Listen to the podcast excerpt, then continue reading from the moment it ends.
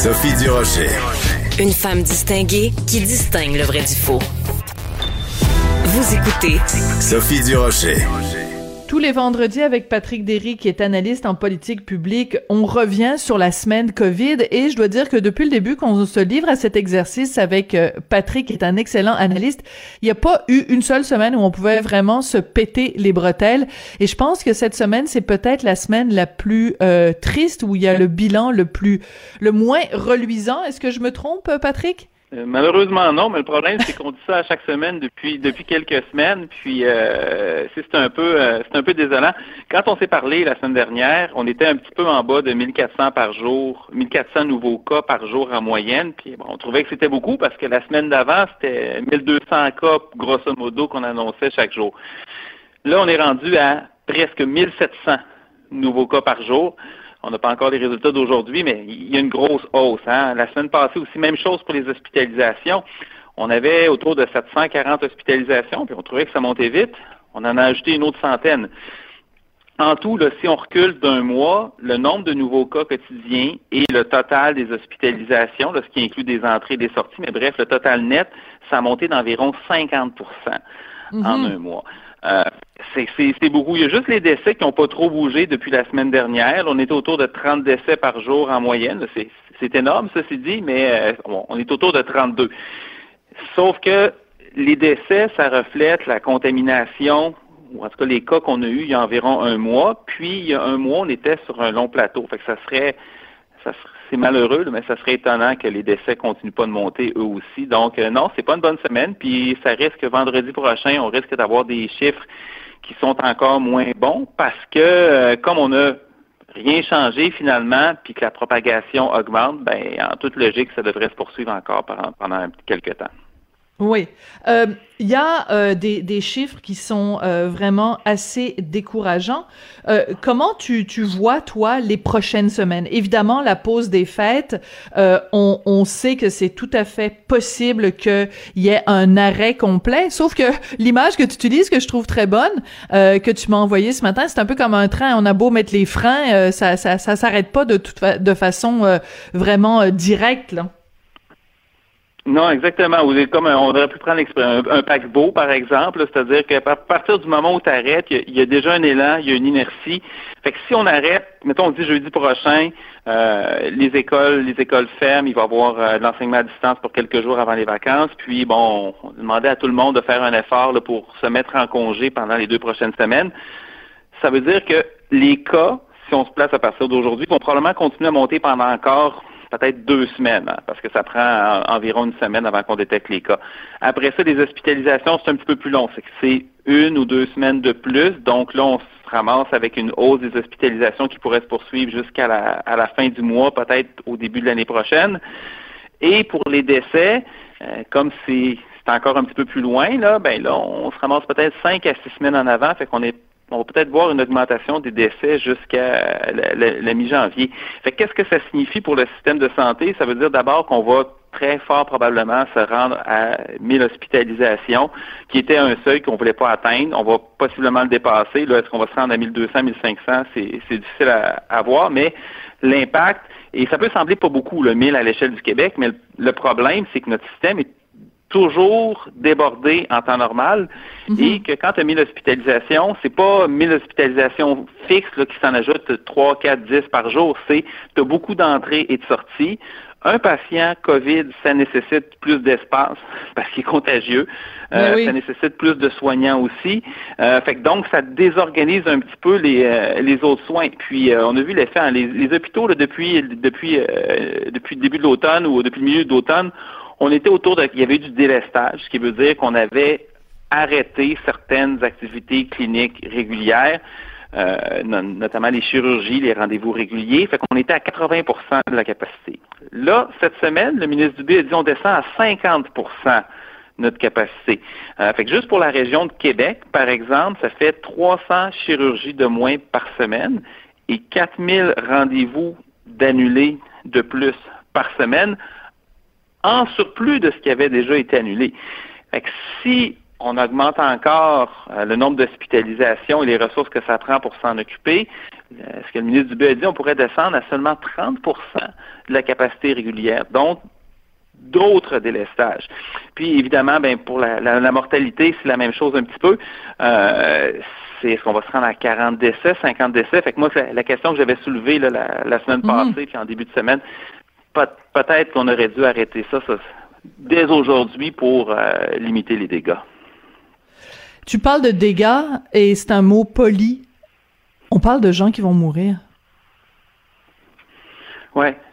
Oui, oui, absolument. C'est, c'est, c'est, fâchant parce que on finit par s'habituer un peu à ça parce donné, on annonce des chiffres chaque jour, mais tu évidemment, il y a des humains euh, derrière ça. Et euh, 30 décès par jour, c'est, euh, beaucoup. Et euh, surtout si ça n'a pas fini de monter en plus. l'autre chose aussi, c'est que là, c'est un phénomène qu'on commence à voir, qu'il va falloir explorer un petit peu plus, mais selon des données récentes de l'Institut de la statistique du Québec, on commence à voir une mortalité en excès de la COVID. Ça veut dire que tous les rendez-vous, toutes les chirurgies qui sont reportées, euh, des gens qui ont tardé avant de consulter, il y a peut-être un effet qui est en train de se sentir et donc le fait qu'on n'ait pas été capable d'endiguer euh, la pandémie, l'effet que ça a eu sur le système de santé, les décisions très difficiles qu'on a eu à prendre, parce que quand, quand tu éteins des feux, ben là, tu acceptes de ne pas régler certains problèmes qui sont moins visibles c'est peut-être en train de se traduire par autre chose aussi. Fait que non, c'est pas euh, c'est pas une belle une belle période. Non. Et euh, bon, on a appris évidemment toutes sortes de choses cette semaine quand euh, Dr Arruda a, a, comparu devant les parlementaires et qu'on a appris que bon, finalement, on pensait que toutes les décisions prises par le gouvernement Legault étaient euh, basées sur euh, des conseils scientifiques et des recommandations de la santé publique, mais entre autres musées, restaurants, on, on, a appris que c'est le, le, le, ce que disait Dr Arruda ne se rendait pas n'était pas nécessairement garant des décisions du gouvernement. Ça aussi, c'est assez fâchant quand même, Patrick. Oui, c'est très fâchant parce que euh, M. Legault a toujours dit qu'il écoutait les recommandations de la, santé publique. Là, ce qu'on sait, c'est c'est pas vrai parce que ce qui avait été recommandé, c'est de laisser les restaurants ouverts. Et là, je suis pas en train de dire que c'était la bonne décision. C'est sûr qu'aujourd'hui, dans l'état où est-ce qu'on est, avec la propagation qu'on a, euh, c'est probablement la chose à faire, ce serait de les fermer si c'était aujourd'hui. Mais au moment où ça avait été annoncé, euh, à Montréal, entre autres, il n'y avait pas d'éclosion dans les restaurants. Il y en avait ailleurs, il y en avait à Québec, mais à Montréal, il y avait des ajustements qui avaient qui avaient été apportés. Et euh, et aussi, bon, le problème qu'on a, c'est moi, la façon dont je, l'ai dit cette semaine, c'est on a un premier ministre qui écoute pas toujours les recommandations de la santé publique, et on a une santé publique qui donne pas toujours les bonnes recommandations. Fait c'est un problème qui est des deux côtés. C'est on peut pas non plus blâmer entièrement M. Legault qui a probablement fini par se rendre compte que la santé publique était peut-être un petit peu passive euh, dans sa façon de gérer les choses. Et c'est ça le problème quand il y a un, un manque de constance, qu'il y a certaines erreurs. On ne sait plus exactement quoi faire. Il y a aussi un problème de transparence parce que on l'a appris à la suite d'un interrogatoire serré par les députés mm-hmm. de l'opposition. Euh, alors que dont Pascal Bérubé, dont Pascal Bérubé du Parti québécois, là, qui a été vraiment, qui l'a talonné, là, qui l'a pas lâché pendant 13 minutes. Ouais. Oh oui, non, il a, il a, il a dû être content, docteur Arruda, que ça dure pas une heure avec euh, M. Bérubé. Mais euh, c'est les, les, les, avis de la santé publique, les recommandations, on les a jamais vus. Fait qu'on a, on n'avait jamais su ce que pensait euh, docteur Arruda. Euh, ça n'a jamais été dévoilé. Et c'est correct que le gouvernement se garde la, la possibilité de décider en bout de ligne. Crois qu'il y a d'autres façons de fonctionner. Il y a des pays comme la Corée du Sud, par exemple, eux autres, qui ont complètement pris de recul puis ont laissé la, santé publique à l'avant-plan. Mais il faut au moins savoir ce qui se passe. Fait que, ça donne ça donne une impression d'un petit peu tout croche. En tout cas, il y a quand même, il y a un peu d'espoir, c'est-à-dire que là, le vaccin s'en vient. Ça, au moins, euh, c'est une bonne chose, euh, mais là, c'est pas non plus une solution magique dans le sens où tout sera pas réglé d'un coup. Ça va prendre quand même encore du temps. Là. Euh, on va vacciner la semaine prochaine au Québec. Euh, on va commencer par avoir 4000 doses.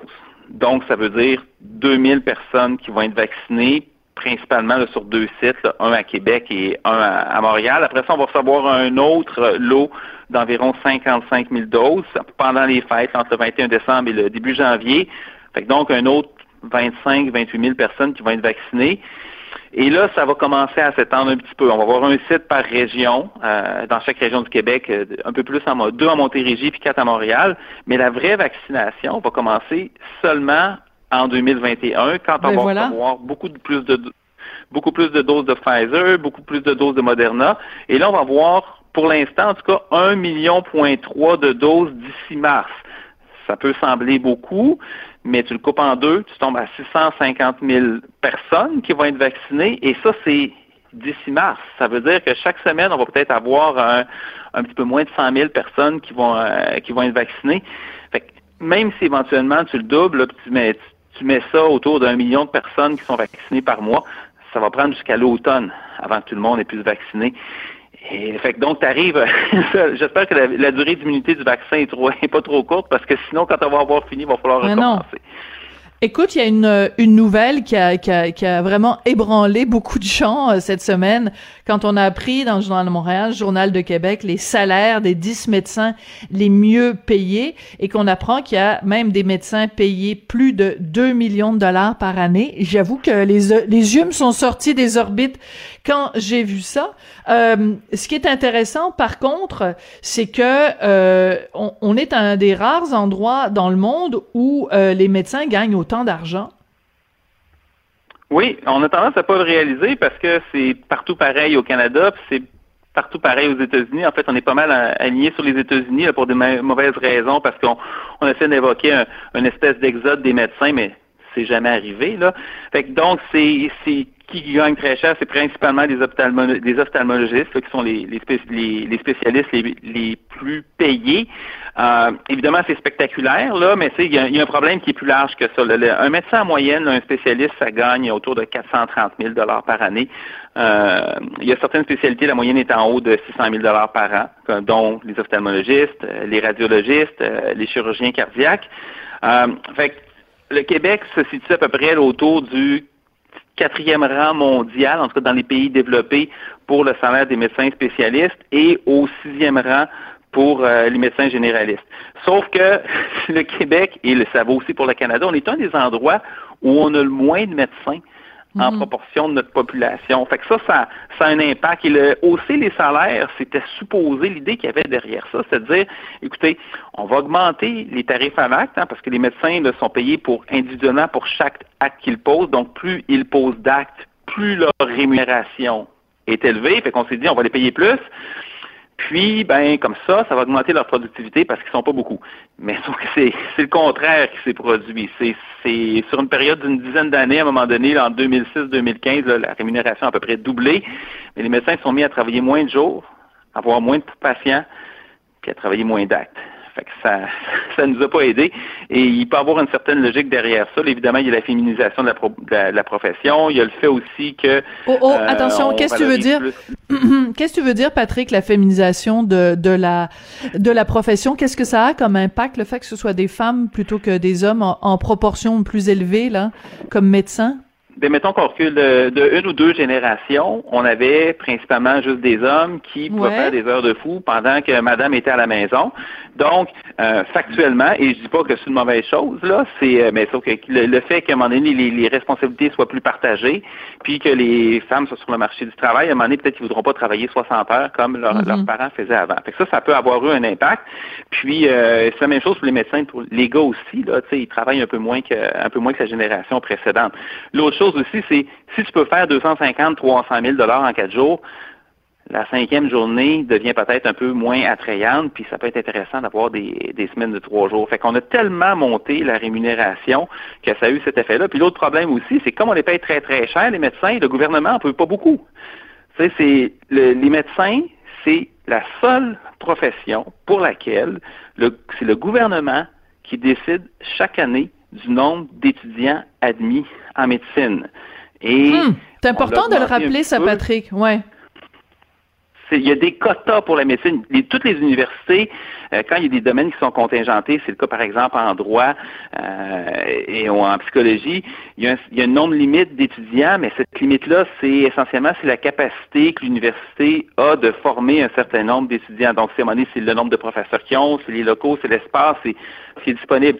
Mais là, dans ce cas-ci, c'est vraiment le médecin qui décide, ça va être quoi le quota, même si les universités pourraient en former un peu plus. Fait que chaque année, si tu formes quelques dizaines, quelques de médecins de moins. Sur 20, sur 30 ans, ça fait vraiment une grosse différence. Tu, regardes le Québec et, toujours et le Canada, parce qu'on n'est pas dans une situation différente, on a moins de médecins qu'à peu près tous les pays européens. Hein. la, France a à peu près 10 de plus de médecins que nous. L'Italie en a 30 de plus. L'Allemagne, la Suède, la Suisse, la Norvège, ils en ont 50 de plus là, en proportion de la population. Et l'Autriche en a le double. C'est incroyable. Fait que ça, oh, c'est incroyable et ça, c'est le choix, c'est choix de nos politiques publiques. Et euh, c'est c'est pas juste euh, c'est pas juste le salaire non plus, hein, parce que la facturation à l'acte a toutes sortes d'impacts. Euh, C'est-à-dire, ça fait en sorte que le médecin, à un moment donné, préfère, mhm. préfère faire certains actes lui-même, il délègue pas, et ainsi de suite. Oui, c'est ça. Ben, ça, c'est tout un jeu de vraiment de un, jeu de domino là qui fait en sorte qu'on se retrouve aujourd'hui avec toutes sortes de situations, qu'on paye en fait le prix aujourd'hui de toutes sortes de politiques publiques qui ont été euh, établies au fil des ans et qu'on qu'on a beaucoup de difficultés à remettre euh, en question. Et je suggère toujours, chaque fois qu'on parle du système de santé, je suggère toujours à tout le monde d'aller sur euh, internet et de taper organigramme du système de santé du ministère de la santé au Québec.